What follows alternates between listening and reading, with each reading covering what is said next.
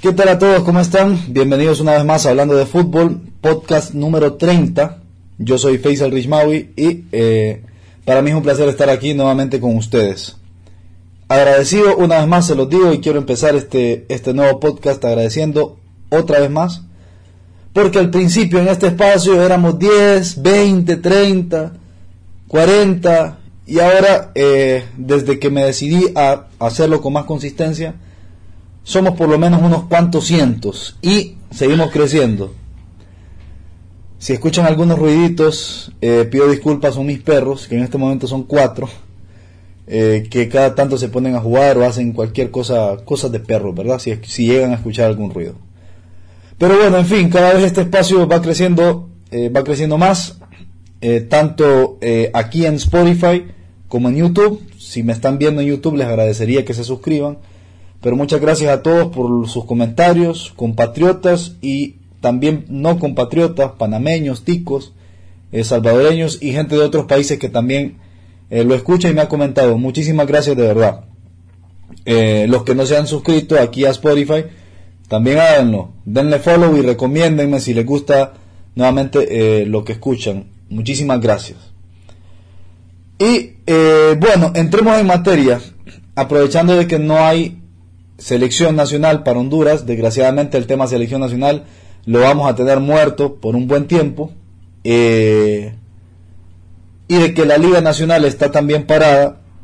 Voy a, voy a hablar, como ya les había prometido antes, para expandir un poquito el, eh, el espacio. Eh, voy a hablar de fútbol internacional. Y hoy hubo dos temas, dos temas que que merecen ser tocados porque hoy el mundo del fútbol, el fútbol mundial recibió una muy mala noticia, la verdad, una muy mala noticia, para mí una mala noticia. Y yo creo que para todos los que tratamos de ver esto eh, con un poquito de neutralidad, hoy en el sorteo de la UEFA o de la FIFA, eh, para definir las llaves, las llaves que, que marcan el camino de los tres cupos restantes para la UEFA en el Mundial de Qatar, hoy ese sorteo definió que en una misma llave van a quedar Portugal y va a quedar Italia. Quiere decir esto que o la campeona de Europa o Cristiano Ronaldo se quedan fuera del Mundial. O las dos, en, un, en caso de darse una tragedia futbolística. Vamos a hablar de eso y vamos a hablar, vamos a hablar también de River porque River se coronó campeón anoche, se coronó campeón anoche del eh, torneo argentino, con muchísima solvencia River, pasándole por encima a Racing. Entonces eh, voy a hablar un poco de River y como siempre que se habla de River se puede hablar un poco de Boca y viceversa, siempre que se habla un poco de Boca se puede hablar de River. Eh, voy a decir la que para mí es, entre muchas otras, ¿verdad? Pero una de las que para mí es las diferencias más grandes entre River y Boca y que los hace grandes a los dos, pero muy diferentes, muy diferentes. Así que bueno, empecemos. Voy a leer, por si ustedes están escuchando esto y todavía no están informados de lo que estoy hablando, voy a leer lo que fueron los cruces, cómo quedaron estos cruces, eh, que van a definir la suerte de... Aquí está. La suerte de Italia y Portugal. Eh, los repechajes de Europa rumbo a Qatar 2022 son los siguientes. Llave 1, Escocia contra Ucrania, Gales contra Austria. Llave 2, Rusia contra Polonia, Suecia contra República Checa. Y llave 3, Italia, Macedonia, Portugal, Turquía. Eh, yo podré estar equivocado, la verdad no lo sé. Pero esto es lo que pienso y esto es lo que siento. Yo siento que FIFA y UEFA dejan mucho que desear. Dan vergüenza a veces. Porque en, a nivel de fútbol mundial existe un ranking de la FIFA, un ranking mundial, mundial de selecciones que utilizan para tantas cosas. Pero que ese ranking esta vez se lo pasaron por donde quisieron porque fueron capaces de poner a la campeona de Europa y a Portugal, que son top 10 en el ranking FIFA, en una misma llave, obligándolas o a cruzarse entre sí o a que una quede fuera del mundial y que los espectadores, que al final somos los que sostenemos esta cosa, nos quedemos, reitero, sin el campeón de Europa o sin Cristiano Ronaldo en una Copa del Mundo. Al Mundial va a ir Escocia, Ucrania, Gales o Austria. Uno de los dos va a ir, reitero. Escocia, Ucrania, Gales o Austria. Uno de ellos seguro va al Mundial y Portugal e Italia no. Eh, yo sé que acá se romantiza mucho el tema de los equipos pequeños que también tengan su oportunidad, que esto, que lo otro, es pura mentira. Siento que la FIFA siempre quiere quedar bien con todo el mundo. No, no lo siento, estoy seguro. Quiere quedar bien con la mayoría de selecciones del mundo porque después a la hora de elegir autoridades hay elecciones y a la hora de esas elecciones querés quedar bien con todo el mundo. Y lo que hacen es esto, esto que vemos acá. Darle cabida, asegurarle mundial a selecciones que son de más bajo nivel y privar al fútbol mundial, reitero, de uno de los mejores futbolistas de la historia, Cristiano Ronaldo, y de la mejor Italia de los últimos años, dicho sea de paso, campeona de Europa. Siempre, siempre tengo sospechas de, estos temas, de estos disque sorteos, la verdad no estoy seguro, no confío en eso. Y la FIFA tiene bien ganada la desconfianza de cualquiera que se quiera subir a este barco. Eh, pero a veces pareciera que lo hacen a propósito y que lo hacen por joder, perdón por la palabra. A veces pareciera que hay algo raro porque siempre se nos queda fuera alguien que vos decís, pucha, lo pudiste haber evitado, no, no con artimañas, pero con justicia, porque para eso está el ranking FIFA. Si yo tengo un ranking FIFA, yo voy a respetar ese ranking y no voy a poner a Italia y a Portugal a que se maten entre ellas. ¿Verdad? E, eso es lo que yo creo. Mientras que Rusia, Polonia, Suecia y República Checa, una de las dos va a ir al Mundial. Reitero, y Escocia, Ucrania, Gales y Austria también, una de las dos va a ir al Mundial. Una de las cuatro, perdón, de las cuatro.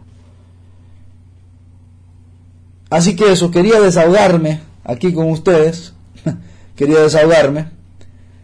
Eh, y mandarle un saludo a los muchachos de la FIFA, que yo sé que no están viendo esto. que no lo están escuchando.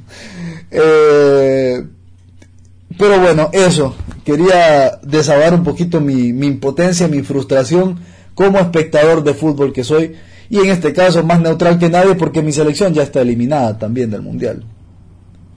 Que dicho sea de paso, también a CONCACAF le dan tres boletos y medio, que no sé si se los merece realmente. Eh, entonces hay que revisar muchas cosas. A nivel de, fútbol mundial hay que revisar muchas cosas. Pero bueno, también por eso se inventaron ese mundial de, de 200.000 equipos.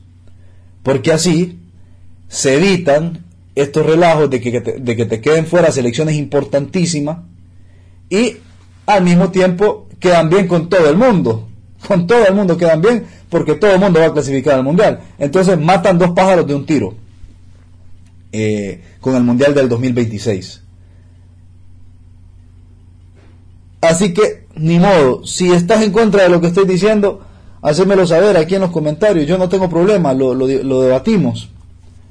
Pero definitivamente no me gusta esto, no me gusta, no me gusta y estoy un poquito, estoy un poquito triste.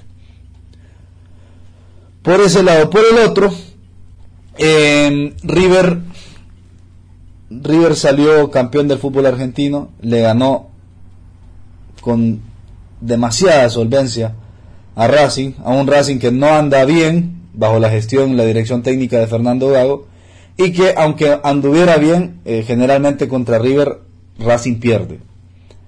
Casi nunca le va bien a Racing contra River. Eh, con un equipo reinventado, este equipo del, este, este nuevo River de Marcelo Gallardo, esta, esta nueva etapa en la que se fueron muchos jugadores importantes, pero que ese es el mérito más grande del muñeco Gallardo, siempre encuentra la manera de reinventarse, con futbolistas que si vos evaluás la nómina y si vos no sos del día a día de seguir a River, ahí, te vas a encontrar con muchos futbolistas que la verdad no los conoces, no los conoce mucha gente, los van a empezar a conocer, dicho sea de paso. Eh, pero bueno, River se coronó campeón, le ganó 4 a 0 a Racing, a falta de tres fechas, con tres fechas de diferencia para que termine el campeonato, River le ganó 4 a 0 a Racing en el Monumental y se coronó campeón del fútbol argentino de manera merecida. Eh, cuando se tuvo que jugar el, eh, el, mano a mano, el face to face contra su más cercano perseguidor, en un momento clave del campeonato donde si ganaba eh, Talleres de Córdoba, la cosa se ponía brava. River sacó la casta y demostró una personalidad impresionante porque ganó un partido que empezó a los 8 minutos con un hombre menos, con una expulsión.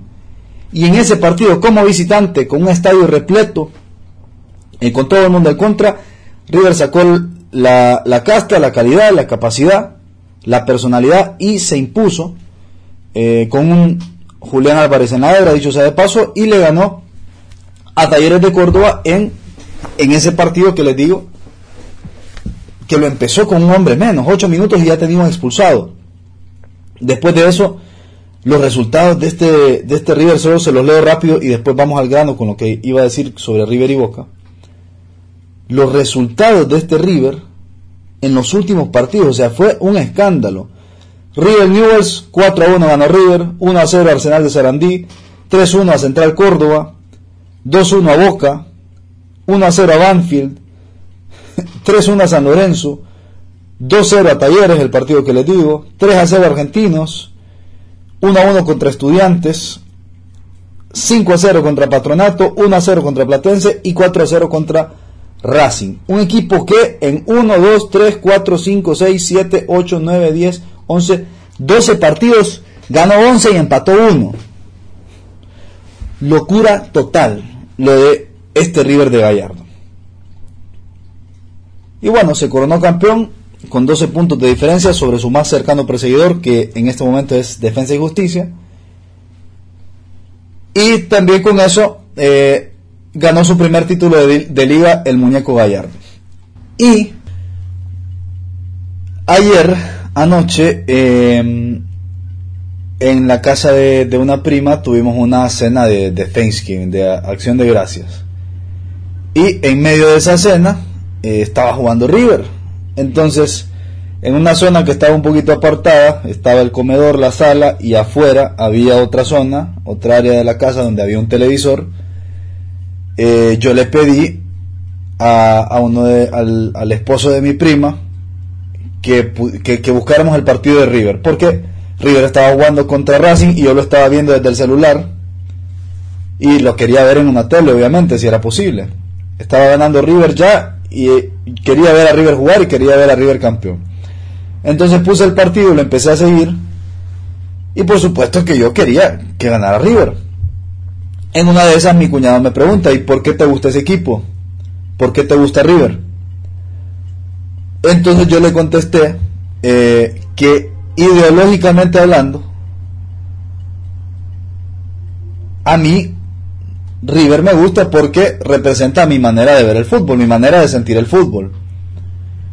Eh, y aquí es donde se contraponen River y Boca. ¿Cuál es la diferencia entre River y Boca? Hay muchas, obviamente, hay muchos matices, es mucho más profundo el tema, pero una de las diferencias grandes tiene que ver con eso. No tiene que ver con quién tiene más aficionados, eh, con quién ganó más, con quién tiene más títulos, con que eh, si, si River tiene más títulos nacionales, si Boca ha ganado más Libertadores, que es cierto, pero no tiene que ver exclusivamente con eso. Eh, la diferencia más, una de las diferencias más grandes entre River y Boca es ideológica. Y le expliqué a mi cuñado que a mí me gusta ganar, obviamente, pero me gusta el buen fútbol, me gusta que el equipo por el que yo simpatice juegue bien, que interese en las formas, que interese la manera y que eh, en Boca por ahí no es tan importante eso, lo que más importa es el resultado y hasta ahí. son dos escuelas que se contraponen mucho en el fútbol argentino. Las aguas se dividen cuando se habla de Menotti y Bilardo. Eh, Menotti campeón mundial con Argentina en 1978, eh, que es más de jugar bien, de obviamente querer ganar, pero que le gusta más el buen fútbol, que quiere ganar jugando bien, que quiere ganar dando espectáculo. Y Bilardo, Carlos Salvador Bilardo, campeón del mundo en el 86, que dice que hay que ganar como sea, que el que quiera espectáculo que se vaya al circo o, al, o que vaya a ver un concurso de belleza. Creo que alguna vez lo dijo también eh, Carlos, el doctor. Entonces, bueno, esa para mí es una enorme diferencia que hay entre River y Boca. Eh, estuve en el Monumental muchas veces y en el Monumental, aunque el equipo vaya ganando, si el equipo no está jugando bien, la sensación es otra. La gente no está contenta cuando el equipo no está jugando bien. Y yo en Boca siento otra cosa, porque Boca, por ejemplo, cuando le tocó, eh, esto es algo que yo lo viví, cuando le tocó visitar el Monumental con Alfaro, el director técnico Alfaro, hoy entrenador de la selección de Ecuador, se hizo eh, viral el trending topic Soldano de 8. Soldano era el 9 de Boca en ese momento, pero esa noche no jugó de 9, jugó de volante por derecha para marcar la llegada de River por la banda izquierda. Ese partido terminó 0 a 0 y Boca festejó ese 0 a 0 y los aficionados de Boca también en ese momento festejaron haber sacado un empate jugando así. Entonces, históricamente, eh, eh, River siempre ha sido de un paladar un poquito más fino, un poquito más exigente, quiere jugar mejor, quiere ganar y quiere jugar bien. Y en Boca muchas veces eh, hasta se festeja ganar así, ganar jugando mal, ganar como sea. así que esa es la diferencia más grande que yo, que yo creo hay entre River y Boca. Después podemos entrar más profundo y tocar otros temas, ¿verdad? Pero pero es, es sumamente trascendente el tema de cómo siente el fútbol cada quien. Y hay aficionados, eh, para traerlo a, algo más moderno, Guardiola eh, Simeone o Guardiola Mourinho. Mourinho y Simeone, entrenadores mucho, mucho más prácticos, mucho más practicistas, eh, que no les interesa tanto el tema de si el equipo eh, engalana y, emociona a la grada desde su manera de jugar. Y Guardiola que te dice, quiero tener la pelota y quiero hacer algo bueno con la pelota y quiero ganar a partir de la pelota y quiero jugar bien. Eh, reitero, dos escuelas que ya también se contraponen a nivel mundial. En Argentina lo que divide las aguas son eh, Menotti y Bilardo. El hincha de River iría más por el lado de Menotti, el de Boca por Bilardo y eh, a nivel mundial, solo para que se entienda un poquito más reciente, eh, Guardiola Simeone, ¿verdad? Así que bueno, eso ha sido todo por hoy. Eh, podcast número 30 de Hablando de Fútbol. Muchísimas gracias a todos. Nuevamente les recuerdo, si les gustó, los que lo, lo vieron por YouTube, suscríbanse o los que los, lo están escuchando por Spotify. les agradecería mucho que le den follow y si les gustó obviamente que se lo recomienden a algún amigo. Muchísimas gracias a todos. Esto fue Hablando de Fútbol. Que estén bien.